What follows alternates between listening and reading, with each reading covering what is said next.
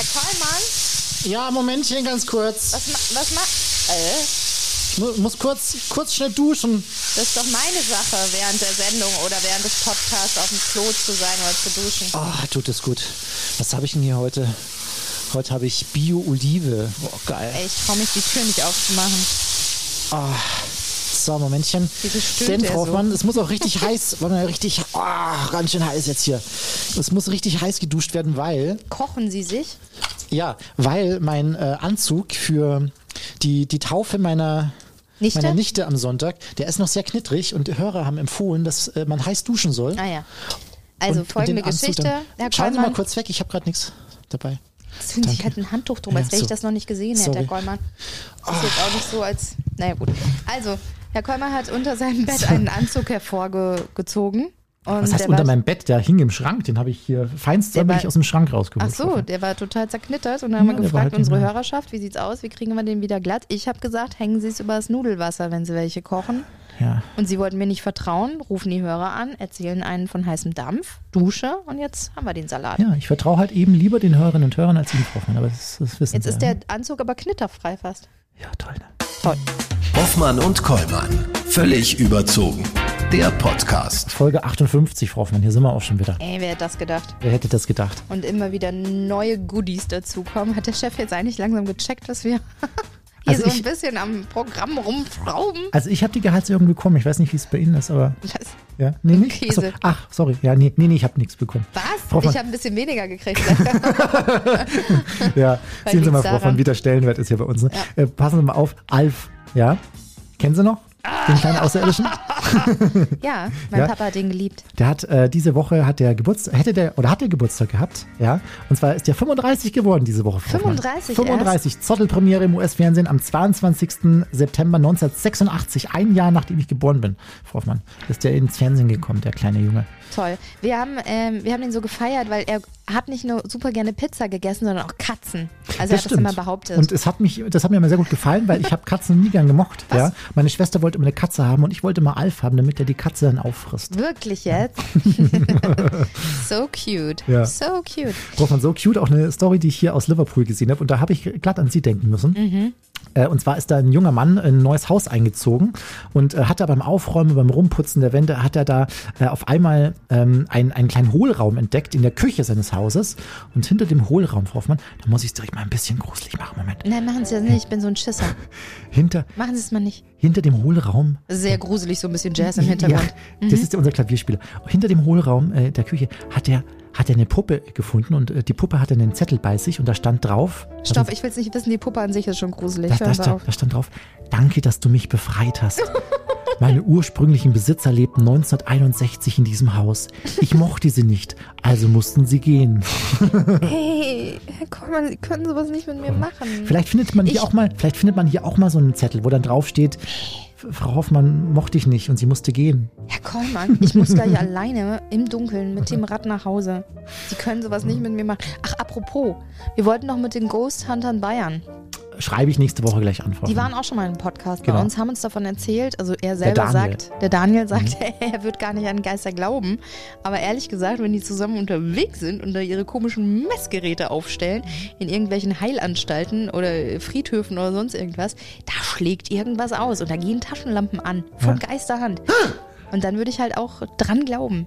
Ja. Ich traue mich sowas Hoffmann, nicht. ich, es wird ein Riesenspaß. Ich freue mich jetzt schon. Ich werde nächste Woche werde ich ihn Ich habe jetzt schon Angst. Ganz kurz bayerisch für Anfänger. Wir müssen sie ja wieder ein bisschen auf Vordermann bringen. Ähm, Brunstdumm. Haben Sie schon mal gehört? Kackblöd, Brunstdumm? ja? Hinter diesem Schimpfwort steckt das derbe Verb brunzen. Brunskachel wird als das? ja Brunskachel wird als Synonym für den Nachttopf geführt, der auch unter dem schönen Wort Potsch Potschamball filmiert. Ey, da war ich mit Kackdumm ja richtig. Waren Sie gar nah nicht schlecht dran. dabei, Frau Hoffmann? Brunsten heißt sowas wie Sch Sch- Shit, Shit, Scheißen. Nein, wie Pieseln. Ach so. Ja. Nein, nein, nein, Urin doof. Ach, Frau Hoffmann. Ja, Ob ich sie mal nochmal noch zur Bayerin bekomme, ich weiß ja nicht. Ich glaube nicht. Ja. Ich glaub Was waren so. Ihre Themen der Woche, Frau Hoffmann? Wahlen sind angesagt am Sonntag. Wahlen sind angesagt am Sonntag. Wir haben ja schon äh, beide verlauten lassen, dass wir Briefwahl gemacht haben und auch wirklich eingeworfen haben, ne, Herr Kollmann? Ich, ich habe es eingeworfen, Sie, Sie gerade fast nicht, ne? Habe ich mir sagen lassen. Ja, ich musste mich daran erinnern lassen, weil es reicht ja nicht, es nur anzufordern und auszufüllen. Es muss, man muss es ja auch noch einwerfen. Ja. Habe ich gehört. Habe ich jetzt auch gemacht. Und haben Sie Vorher. hinbekommen? Ja, ja, habe ich Ja. hinbekommen. Wir haben äh, heute in der Hoffmann Kommand Radioshow auch äh, die Spitzenkandidaten zu Wort kommen lassen. Und zwar nicht mit den Themen, die, für die sich alle anderen interessieren, sondern Nein, wir wollten, das kann ja jeder. wir wollten wissen, ähm, was sie für einen Musikwunsch haben. Wir hören mal kurz durch. Das war ähm, Olaf Scholz, Frau Hoffmann. Hören Sie mal kurz. Na, fand ich eigentlich vom Musikwunsch her gar nicht, gar nicht so schlecht. Passen Sie mal auf. Da gibt es so viele. Nehmen wir mal, weil mir das Thema wichtig ist, Respect von Aretha Franklin. Ah, Also, Respect. Gar nicht so, oder? Respect the Dann, artist. dann Ihr Landsmann, Frau Hoffmann, Armin Laschet. Laschet. Ja, hören Sie mal. Im Kampf für eine bessere Welt. Wonderful World von Louis Armstrong. Ach, das, ach, das war jetzt so ein bisschen viel. Äh, bisschen viel Bisschen, bisschen Poesie besser als Sie, die? Baerbock hinbekommen. Ja, äh, Kurz, das ist, das ist auch die aber gut. kürzeste. In der Kürze liegt die Würze anscheinend. Hören Sie mal, Frau. Hey Ja von Outcast. Ja, Ja, das war's dann auch schon, ne? das war's schon. Also Ja. wir hatten natürlich auch noch die anderen Kandidaten, aber äh, hatten wir keine Zeit und auch keinen nee, Bock. also uns, also ja, wir haben Aber auch die man muss Musik nicht nicht alles. gehabt. Nee, man muss auch nicht alles Ja, haben wir sein. nicht gehabt. Ja. Ach, schön, Frau Hoffmann. Ach, Herr Kollmann. So, Ähm, ich würde jetzt unglaublich gern schon zu unserem Interviewpartner, zu unserem nächsten Gast äh, überleiten. könnte weil- übrigens auch gruselig werden, so Ja, ein bisschen, ne? weil es mir so ein bisschen auf der Seele brennt und ich unglaublich viele Fragen habe Ja? und ich diesen Menschen kennenlernen möchte, der sowas tut. Dann schalten wir doch direkt mal rüber. Hoffmann und Kollmann. So, jetzt aber mal im Ernst. Ego FM. Schöne neue Radiowelt. Hoffmann, unser heutiger Gast äh, gehört zu den bekanntesten Strafverteidigern Deutschlands, ist meist allerdings auf der Seite des Bösen. Er verteidigt nämlich Schwerverbrecher, so wie Sie, Frau Hoffmann. In der Vergangenheit unter anderem das Who's Who der deutschen Clanszene. Etliche Prominente waren da auch schon dabei und sehr aufsehenerregende Fälle. Ja? Zum Beispiel der Satanistenmord von Witten oder auch die Panama Papers. In seinem neuen gemeinsamen Buch mit dem Kollegen Hans Reinhardt, Inside Strafverteidigung heißt es, stellt er mal so ein bisschen das Image des Strafverteidigers als Advokat des Bösen ein bisschen auf den Prüfstand und gibt auch Einblick in seinen Berufsalltag. Und wir freuen uns sehr, dass uns heute zugeschaltet ist Burkhard Benneken. Herr Benneken, grüß Sie, hallo. Im Gerichtssaal, nicht im Gefängnis, sondern bei Ihnen in der Sendung. Wunderbar, schön, dass Sie da sind. Herr Wenneken, Sie behaupten von sich, fast jede deutsche Haftanstalt von innen zu kennen. Gibt es denn einen, die Sie vielleicht noch mal gern nochmal sehen wollen würden? Ja, in der Tat bin ich natürlich als Strafverteidiger sehr häufig auch in den Gefängnissen dieser Republik. Ähm, Das ist ja fast eine Parallelwelt, die da stattfindet. Und ähm, es gibt wirklich teilweise Haftanstalten, die haben den Namen Gefängnis oder Justizvollzugsanstalt, wie es ja modern heißt, gar nicht verdient, sondern die sollte man eher Zuchthaus nennen, wie es früher mal in Deutschland genannt wurde, weil es da wirklich äh, ja, grausam aussieht. Äh, man bekommt Beklemmungen. Ich denke beispielsweise an die Justizvollzugsanstalt in Werl, aber ganz ehrlich gesagt ist zum Beispiel auch München-Stadelheim äh, keine Anstalt, wo ich immer sehr gerne hinfahre, weil es wirklich äh, sehr, sehr äh, ja, unschön dort aussieht, um es mal zurückhaltend Oh. auszudrücken. Nicht so kuschelig. Nicht so kuschelig und meine Mandanten erzählen mir natürlich auch oft in aller Offenheit, was dort hinter Gittern so jeden Tag passiert. Das sind ja Vorgänge, die kann man sich gar nicht vorstellen. Angefangen von den Knasthierarchien, die da herrschen. Äh, auf der einen Seite Clangrößen, Leute aus dem Rockermilieu, die den Knast leiten und anführen. Und dann in der Mitte so Leute, die jetzt, sage ich mal, entweder prominent sind oder äh, in Anführungszeichen eindrucksvolle Straftaten begangen haben. Die haben auch noch ein gewisses Standing. Am anderen Ende ganz unten stehen dann aber zum einen die äh, Frauenmörder und ganz unten die sogenannten Kinderschänder, die hinter Gittern sogar einen eigenen Namen haben, nämlich dort Sittig genannt werden, weil sie vogelfrei sind. Hm. Das bedeutet, da gibt es dann auch einen, ein moralisches Ranking. Es gibt in der Tat äh, auch unter sogenannten Verbrechern in der Justizvollzugsanstalt ein Ranking. Und es gibt dort auch, das hat mich selbst schon mal ein bisschen erstaunt, gerade äh, weil ja viele dann auch unschuldig sein wollen, eine Vorverurteilung gerade von Leuten aus dem Bereich des sexuellen Missbrauchs von Kindern. Ja, also wer mit dem Vorwurf in die JVA kommt, der hat dort wirklich nichts zu lachen, gilt auch unter den sogenannten Knackis direkt als schuldig und äh, wird regelmäßig nicht nur unter der Dusche, sondern auch auf den Gängen nicht nur angefeindet, sondern auch zusammengeschlagen. Also das ist kein leichter Stand für die Leute, die einen solchen Vorwurf hinter Gittern haben. Mhm. Was leider trotzdem viele nicht davon abhält, weiter Straftaten zu begehen in dieser Richtung. Rollen wir mal ähm, Ihre Geschichte von vorn auf, Herr Benniken. Seit über 15 Jahren arbeiten Sie in einer der renommiertesten Strafrechtskanzleien des Landes, ähm, nämlich die, die von, ihrer, von Ihrem Vater. Sie sind auch Strafverteidiger in der zweiten Generation, so wie eben auch Ihr Vater. Wann sind Sie denn das erste Mal mit diesem Beruf in, in Berührung gekommen? Ja, ich habe die DNA des Strafrechts schon sehr früh mitbekommen, ähm, tatsächlich zu Zeiten des Kindergartens. Ähm, meine beiden Eltern, mein Vater Strafverteidiger, meine Mutter war Lehrerin ähm, und hatten viel zu tun. Und da bin ich dann hier oft von der Bürovorsteherin der Kanzlei abgeholt worden am Kindergarten und saß dann mittags ja schon zwischen der Klientel, die damals nicht groß anders aussah als heute ähm, Rocker, viele Leute aus den verschiedensten kriminellen Milieus. Und ich bin im Prinzip damit aufgewachsen. Und schon zu Grundschulzeiten hat mein Vater, weil mich das immer sehr fasziniert hat, auch wenn ich damals natürlich nicht alles verstanden habe, hat mein Vater mich schon mitgenommen in die Gerichtssäle dieser Republik. Und da habe ich dann sehr, sehr früh auch schon, ja, mich als, als Strafverteidiger sozusagen versucht, mit meinem Vater viel diskutiert. Mhm. Und äh, ich erinnere mich an eine Szene, ähm, meinem Vater war das immer sehr unangenehm, Weihnachtsgeschenke den, den guten Mandanten der Kanzlei immer vorbeibringen zu müssen. Hat er mir draußen immer, als wir zu denen nach Hause gefahren sind, gesagt, Junge, nach zehn Minuten musst du intervenieren, äh, spätestens anfangen zu quengeln und dann habe ich einen Grund, nämlich, dass ich den Mandanten verlassen kann und wir wieder gehen können. und dann habe ich das, habe ich, habe ich das auch sehr erfolgreich getan. Papa, Papa, ich möchte nach Hause, ich möchte wieder spielen. Und als wir dann draußen vor der Tür waren, sagt er, wenn du so weitermachst, wirst du später mal ein richtig guter Strafverteidiger. wow. Super Zusammenarbeit. Da war die Karriere schon geebnet. genau, da wurde ich schon geimpft. Ja. Darf ich Sie um äh, die Geschichte eines Falls bitten, der Sie anscheinend auch damals sehr fasziniert hat? Es geht um einen Grenzsoldaten aus der DDR.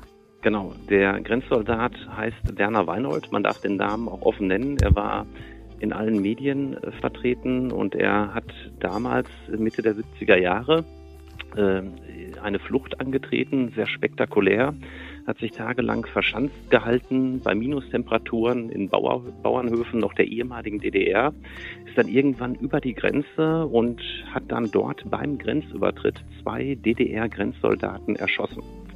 Ähm, das war der erste ganz spektakuläre Fall meines Vaters Mitte der 70er Jahre und als er dann Ende der 70er Jahre äh, entlassen wurde, er hat damals äh, etwas über vier Jahre bekommen äh, an Strafe, weil die DDR auch die Zeugen nicht gestellt hatte, war das echt ein sehr mildes Urteil ähm, habe ich dann schon äh, den Werner Weinhold kennenlernen dürfen. Er kam dann auch zu uns nach Hause. Das war für mich natürlich sehr, sehr interessant. Ich hatte ihn kurz vorher noch im Fernsehen gesehen, im Gerichtssaal und dann war der äh, ja zweifache Killer in Anführungszeichen auf einmal bei uns zu Hause. Das hat mich schon sehr berührt, muss ich sagen. Also der hatte wirklich dann privaten Kontakt herge also Kontakt mit, seinen, äh, mit seinem privaten Haushalt und dann auch mit seinen Kindern äh, äh hergestellt. Er saß wirklich im Wohnzimmer der saß tatsächlich bei uns nicht im Wohnzimmer, sondern auf der Terrasse meines Vaters. Mhm. Ähm, und zwar direkt nach der Haftverschonung. Er hatte noch keine eigene Wohnung, wusste nicht wohin und dann ist natürlich der, der, der Verteidiger oft der nächste Ansprechpartner. Man wird nicht zum Freund, aber schon zum Unterstützer in schwierigen Situationen.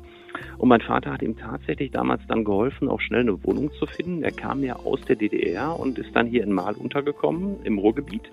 Und äh, das war für mich schon als Kind sehr, sehr beeindruckend. Und tatsächlich gab es dann Jahrzehnte später, ich war jetzt mittlerweile selbst Strafverteidiger, nochmals Vorwürfe gegen Herrn Weinhold und da war ich dann als Verteidiger an seiner Seite. Mhm. Hat man, äh, haben Sie sich dann freiwillig gemeldet oder haben Sie sich um den Fall gekümmert? Wie macht man das? Oder sagt man, oh, den kenne ich schon, das möchte ich übernehmen? Tatsächlich äh, wurde Werner Weinhold mehrere Jahrzehnte später dann nochmal mit dem Vorwurf festgenommen, er soll äh, im Ruhrgebiet in einer Gaststätte mit einem alten Stasi-Gewehr noch ähm, auf jemanden geschossen haben, der zum Glück überlebt hat. Ja, und dann rief Weinhold hier in der Kanzlei an ähm, und verlangte dann entweder nach meinem Vater oder mir. Mein Vater war gerade im Urlaub und dann bin ich zu ihm in die Haftzelle gegangen und das war schon ein beeindruckender Moment. Ja, da stand dann der Werner Weinhold, den ich Jahrzehnte vorher als Kind bei uns zu Hause gesehen hatte, zu dem ich ja schon ein besonderes Verhältnis hatte. Das war wirklich ein beeindruckendes Erlebnis und jetzt wollte er von mir juristischen Rat. Das war schon für mich auch eine Ehre. Mhm.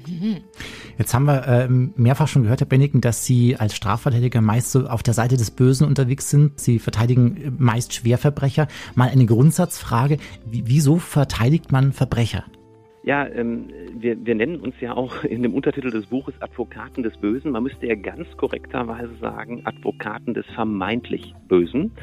Ähm, denn tatsächlich gilt ja für alle unsere Mandanten erstmal die Unschuldsvermutung. Ja, solange man nicht rechtskräftig verurteilt ist, gilt man als unschuldig. Und das ist ein ganz wichtiger Grundsatz, den viele vergessen und der auch zugleich Ihre Frage schon mal in Teilen zumindest beantwortet. Tatsächlich gibt es immer wieder viele Mandanten, die auch zu Unrecht in Verdacht geraten.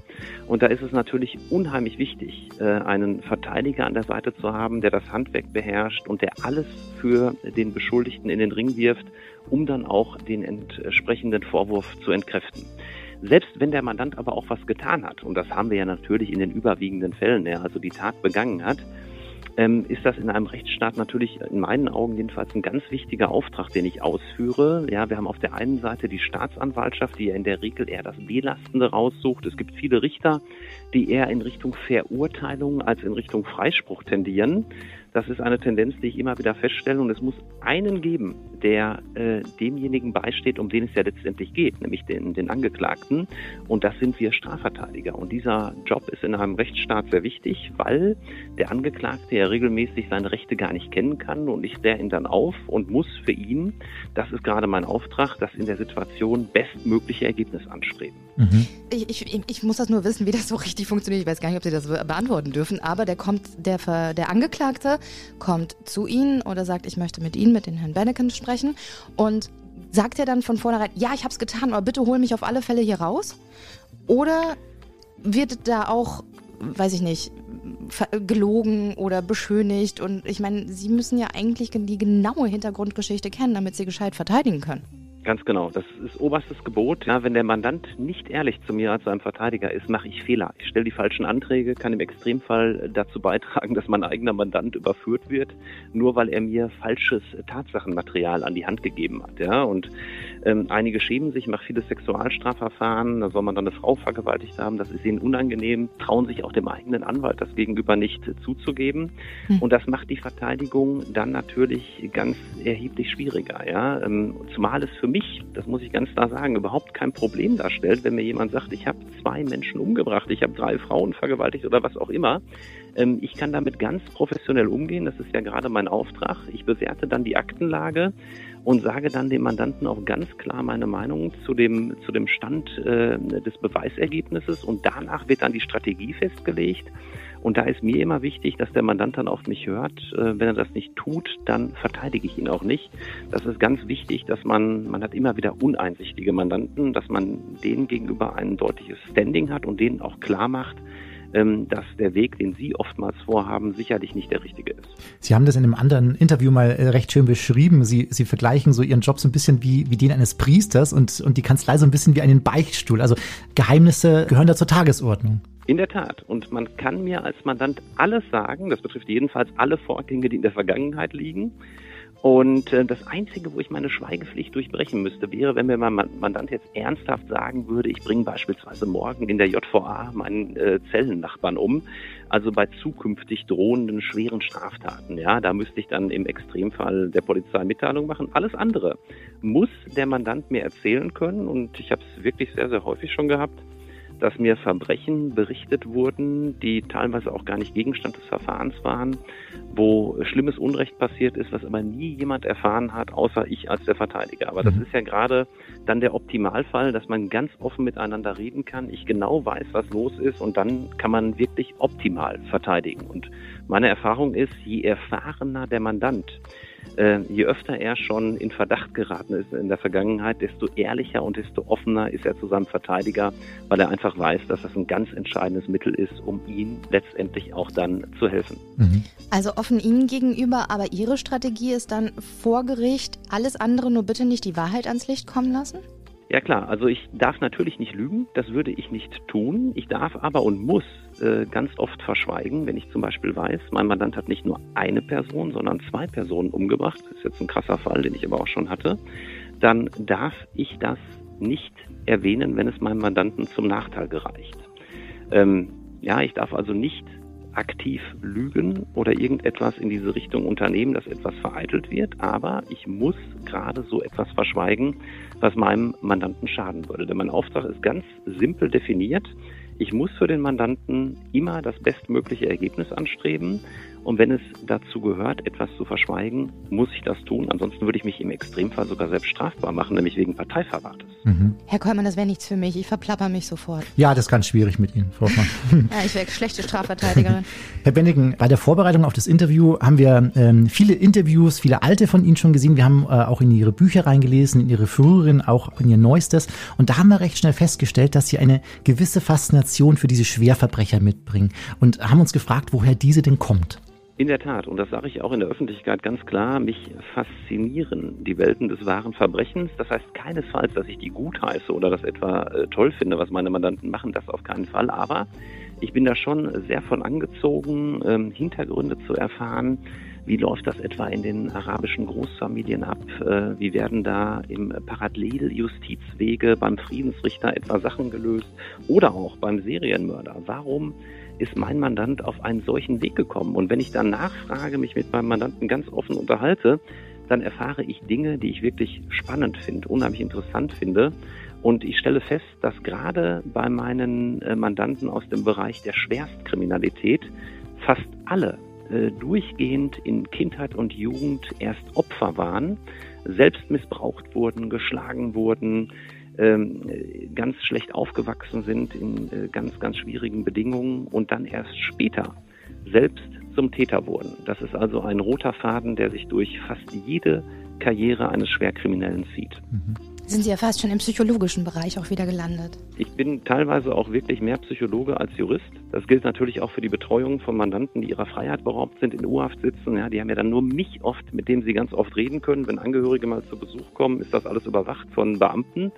Und da ist es dann nicht immer nur der Jurist Burkhard Benecken, der gefragt ist, sondern oft auch, ja, ich, ich sage jetzt mal der Psychologe, der Mensch, der einem beisteht, der einem Hoffnung macht, natürlich keine falsche Hoffnung, der einem trotzdem aber irgendwo Kraft gibt in so einer schwierigen Situation. Und deshalb sage ich auch, rund 80 Prozent meiner Tätigkeit liegt im nicht-juristischen Bereich und hat ganz viel mit Menschenkenntnis und mit Empathie zu tun. Mhm.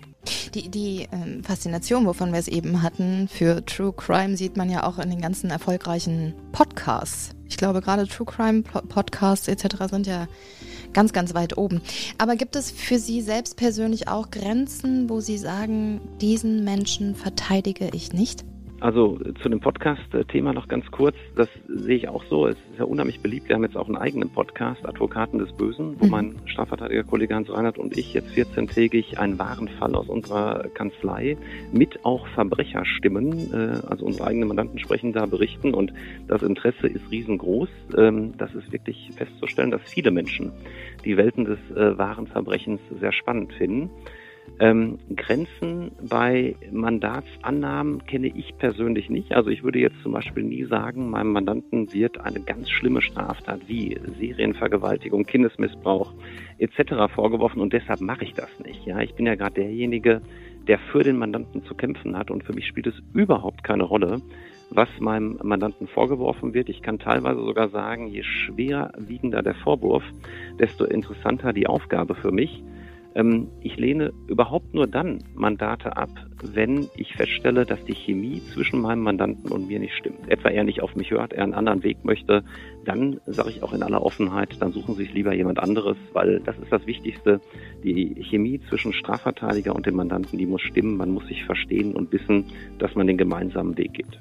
Herr Benneken, wie, wie äh, befreundet sind Sie mit Ihren Nachbarn, wenn die bei Ihnen auch ein- und ausgehen, die Schwerverbrecher? Also in, in, in der Tat werde ich von meinen Nachbarn, zu denen ich an sich ein ganz gutes Verhältnis habe, immer mal, immer mal wieder schräg angeguckt, wenn dann wieder ein, ein krasser Fall in den Medien war, ich die Person verteidigt habe.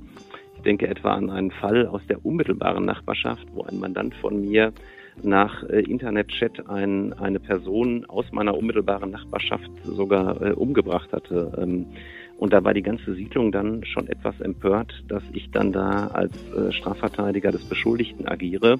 Ähm, und da wurde ich dann auch etwas schräg von der Seite angeguckt. Das ist jetzt schon einige Jahre her, aber das ist mir heute noch in Erinnerung und ich musste auch mir das eine oder andere anhören. Da wurde ich wirklich zum Boomern. Mhm. Wie, wie gehen Sie dann mit so einer Situation um?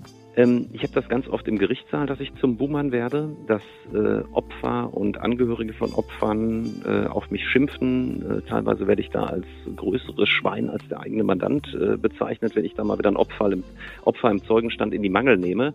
Ähm, das ist für mich eher Ansporn. Ja, ich muss allerdings sagen, wenn dann Nachbarn äh, kommen und einen schräg angucken, wenn man, wenn man in sein Auto steigt mit den Akten, so nach dem Motto, ähm, teure Auto oder ihre, ihre, ihre Kleidung, die ist doch voller Blut getränkt und das Auto zahlen sie mit dem, mit dem, mit, mit blutigem Geld, so nach dem Motto, ähm, das sind schon Sachen, ähm, die sind jetzt ehrlich gesagt nicht so angenehm. Mhm.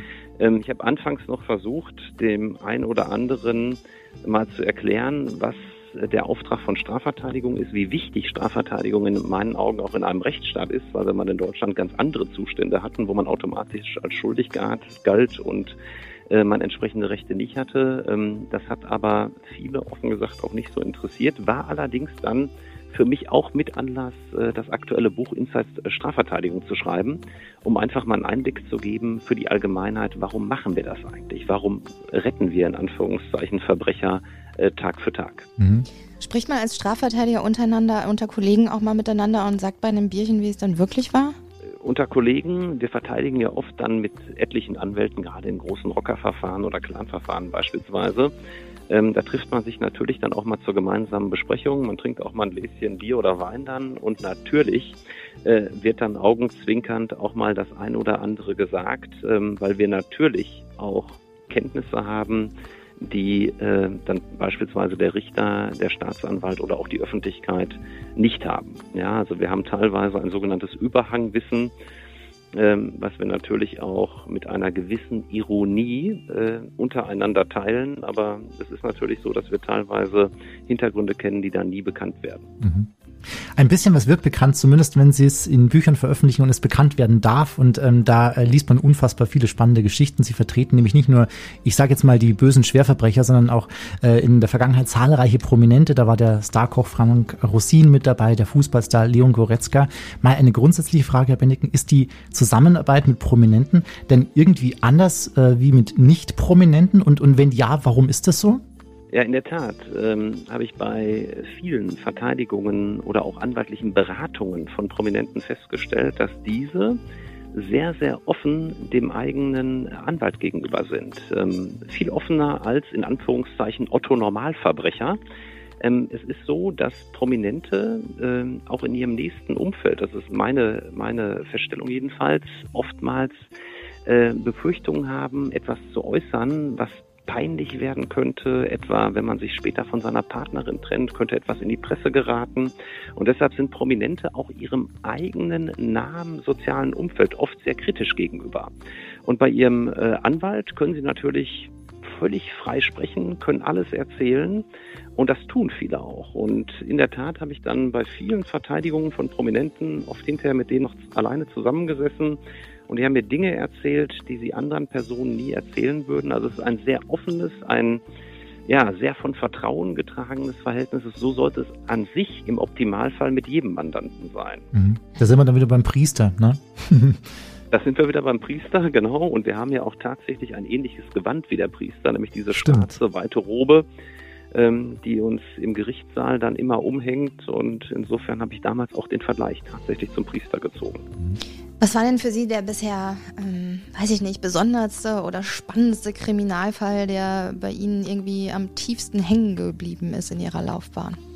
Ähm, es ist ganz schwierig, einen konkreten Fall bei den ganzen Erlebnissen rauszuheben. Ähm, ich habe wirklich so viel krasse Sachen gehört. Ich denke etwa an, an, an Menschen, die äh, anderen Personen den Kopf abgetrennt haben, ja, die mir das dann detailliert geschildert haben. Ähm, das äh, vergisst man bei aller Professionalität ehrlich gesagt nie, ja, wenn man so etwas hört. Ähm, ich habe auch Geschichten gehört, ich habe auch viele Terroristen verteidigt, äh, die äh, im Gebiet des IS auch tätig waren, die mir dort wirklich unglaubliche Sachen erzählt haben. Äh, die einem schon sicherlich auch sehr nahe gehen, die man irgendwo mit auch nach Hause nimmt, auch wenn man äh, noch so professionell ist in seiner täglichen Berufsausübung.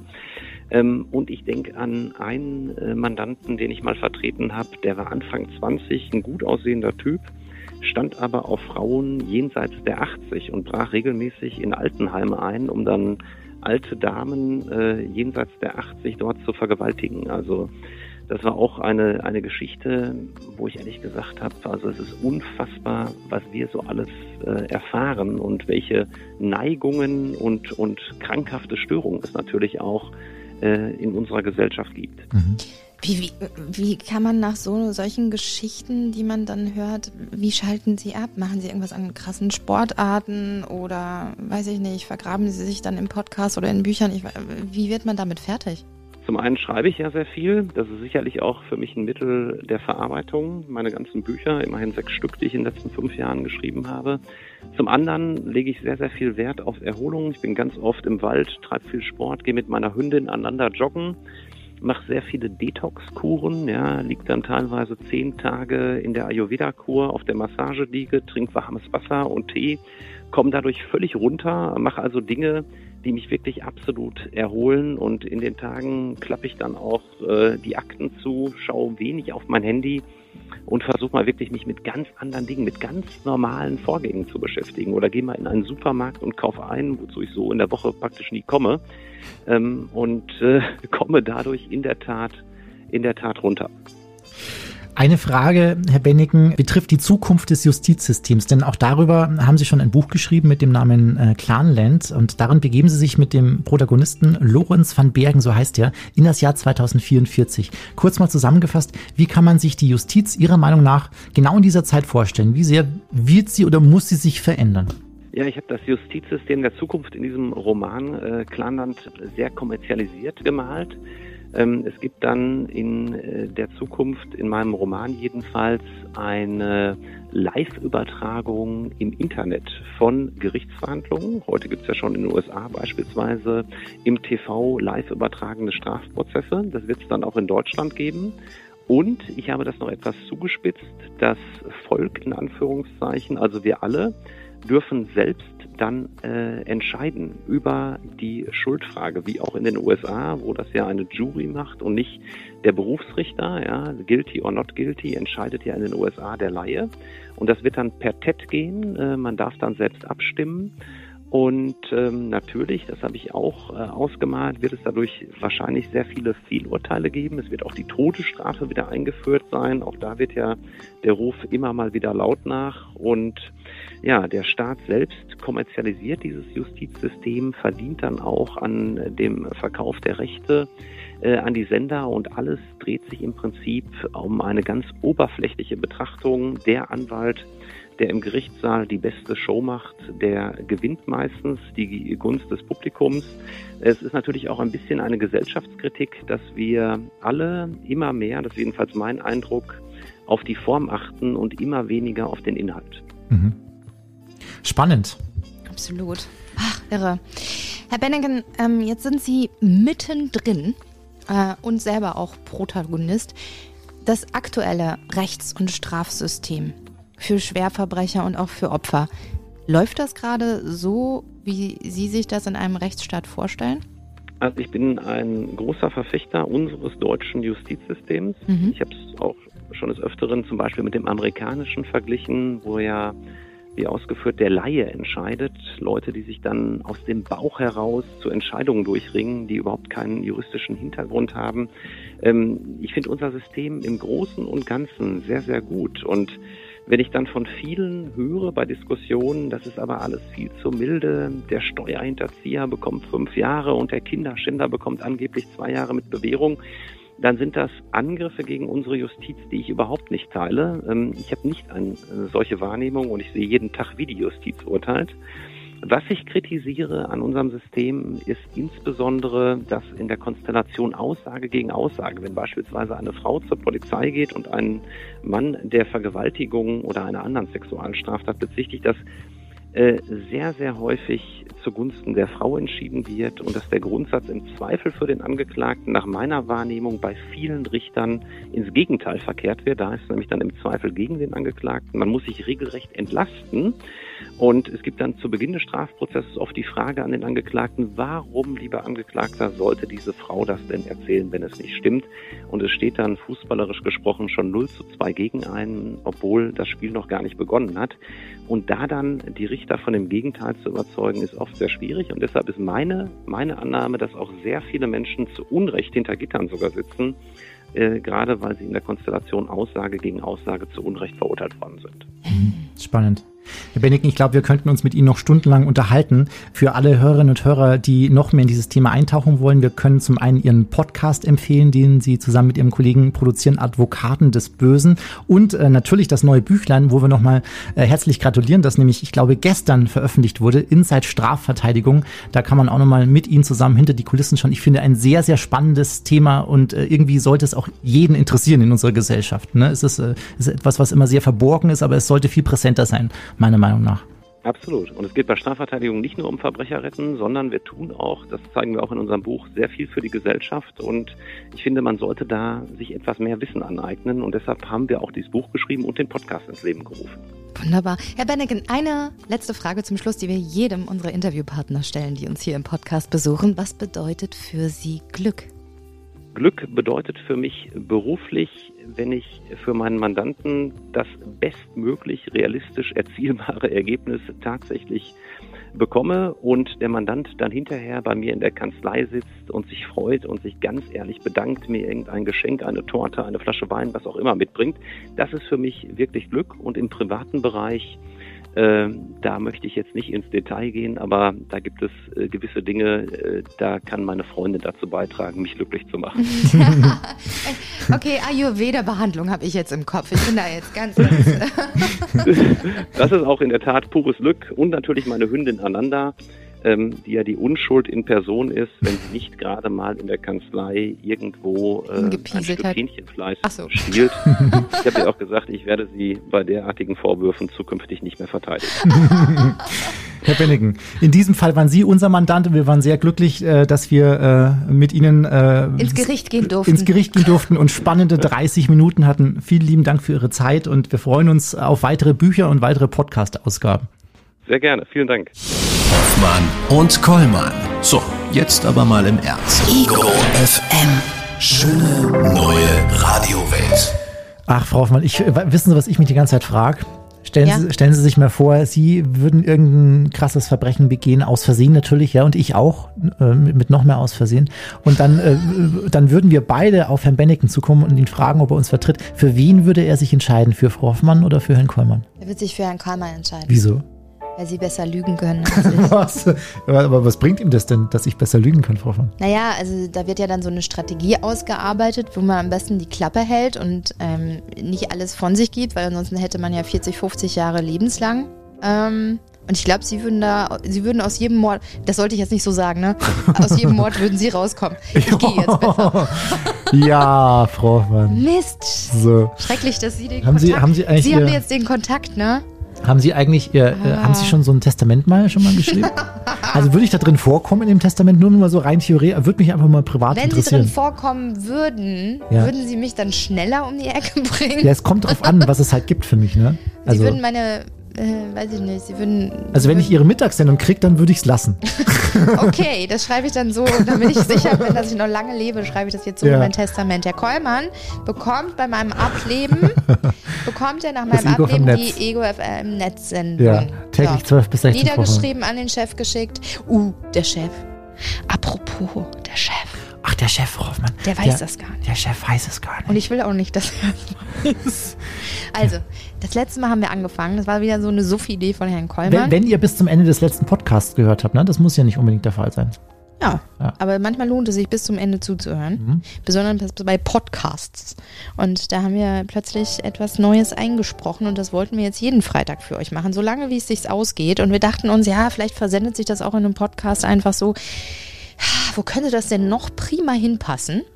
Und dann äh, findet das jetzt freitags auch um Mitternacht nach Redet Piaf statt in unserem On-Air-Programm von EUFM. Genau. Also wenn ihr das, was ihr gleich hört, nochmal hören wollt, dann einfach Freitagnachts immer um ja so 0 Uhr 3 EgoFM einschalten. Schon vorher, weil Edith ist gut.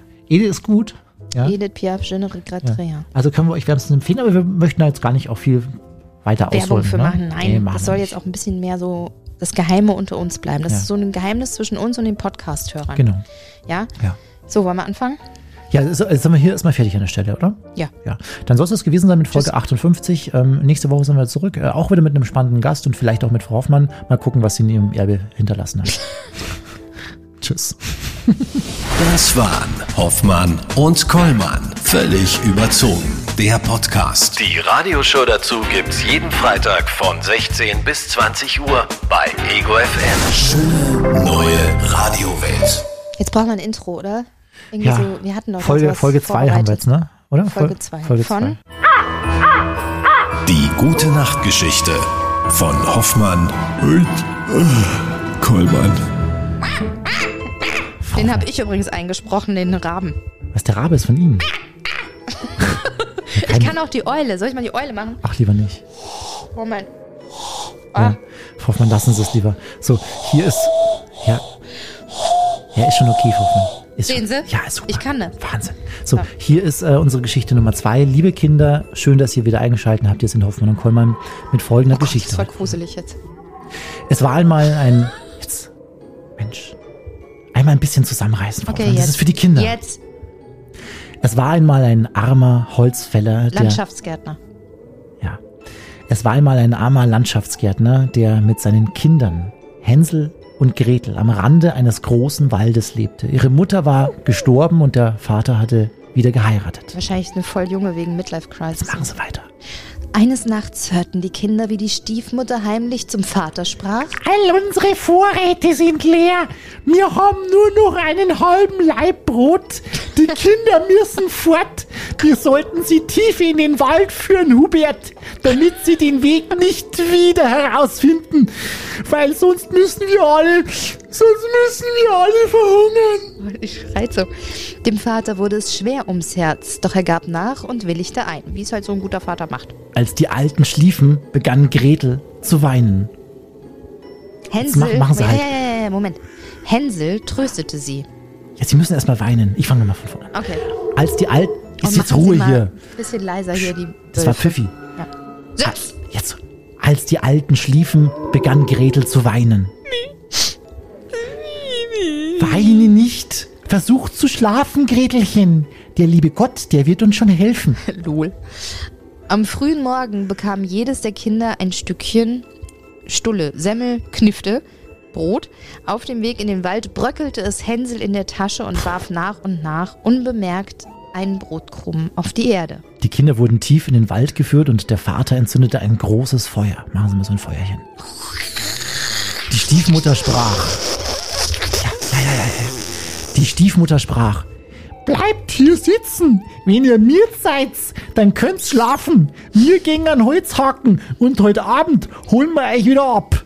Meine Eltern haben mich auch mal in den Bällebad vergessen. Ja, aber Ähm, nicht bayerisch gesprochen wahrscheinlich. Nee. Ja. Als es Mittag war, schliefen sie ein. Der Abend verging, aber niemand kam. Sie erwachten erst in der finsteren Nacht. Hänsel sagte, Lass uns warten, bis der Mond aufgeht, dann werden wir die Brotkrumen sehen, die ich ausgestreut habe. Die zeigen uns den Weg nach Haus. Als der Mond kam, machten sie sich auf, aber sie fanden keinen Krumen mehr, denn die vielen Vögel, die in Wald und Feld umherflogen, hatten sie weggepickt, total überraschend. So gerieten sie immer tiefer in den Wald. Als es hell wurde, kamen sie an ein Häuschen, das aus Brot gebaut war und mit Kuchen gedeckt. Die Fenster waren aus hellem Zucker, Zucker, Zucker, Zucker. Da wollen wir uns dran machen, sprach Hänsel, griff in die Höhe und brach etwas vom Dach ab. Stellen Sie sich mal vor, jemand frisst Ihr Dach weg. Gretel stellte sich an die Scheiben und knusperte daran. Da rief eine dünne Stimme aus der Stube heraus. Knusper, knusper, Knäuschen. Wer knuspert an meinem Häuschen? Und die Kinder antworteten, Der Wind, der Wind, das himmlische Kind. und aßen weiter. War's das jetzt schon, oder? Nee. Da ging auf einmal die Tür auf und eine steinalte Frau, die sich auf einen Stock stützte, kam heraus. Hänsel und Gretel erschraken so sehr, dass sie alles fallen ließen, was sie in den Händen hielten. Die Alte wackelte mit dem Kopf und sprach. Ei, ihr lieben Kinder, kommt nur herein, es geschieht euch nichts. Sie fasste beide an der Hand und führte sie in ihr Häuschen. Dort da gab es Milch und Pfannkuchen mit Apfelbrei. Das war bei meiner Mm, Oma auch so. geil. Immer schön rein, was geht. Danach wurden zwei schöne Bettchen gemacht. Hänsel und Gretel legten sich hin und fühlten sich wie im Himmel. Frühmorgens, ehe die Kinder erwachten, waren, ach nochmal, Frühmorgens, ehe die Kinder erwacht waren, packte die alte Hänsel Ach so, frühmorgens, ehe die Kinder erwacht waren, packte die alte Hänsel und sperrte ihn hinter einer Gittertür ein. Dann ging sie zu Gretel, rüttelte sie wach und rief, Steh auf, hol Wasser und koch deinem Bruder etwas Gutes. Der sitzt da draußen im Stall und soll richtig schön fett werden. Gretel begann bitterlich zu weinen. Aber es war alles vergebens. Sie musste tun, was die böse Hexe verlangte. Nun wurde dem armen Hänsel das Hoffen, Beste. die, die Geschichte ist ja viel zu lang. Na, okay. Außerdem ist es viel zu gruselig alles. Da, da- also da schläft doch keiner ein bei sowas. Okay, und dann hat er sie halt in den Ofen gesteckt. Wer jetzt? Der Ja, der Gretel Hen- hat den Hänsel. Ja, nee, die, wie heißt die andere? Die Gretel, genau. Die Gretel hat die Hexe dann in den Ofen gesteckt. Laschet auch, schon- der, der Laschet auch schon immer gesagt, kein Wal Feuer im Wald und auch keinen Ofen Aber- anmachen. Und dann ist die halt Und die, da drin was ist mit der verbrannt. Hexe passiert jetzt? Die ist da drin verbrannt. Und dann sind sie nach Hause und alles war wieder toll, weil die Stiefmutter war weg und der Papa hat sie in die Arme genommen und gesagt, alles cool. Aber wie kann denn die Hexe verbrennen? Die kann doch hexen. Die hätte doch auch sagen können, hey, passt mal auf. Ja, äh, was wir, weiß denn ich? wir machen jetzt hier ein kleines Abkommen, ja. und ähm, äh, jetzt kommt Kein mal, kommt Schimmer. mal zur Ruhe, ihr zwei Kinder, ja. Wir können auch mal gemeinsam reden und mit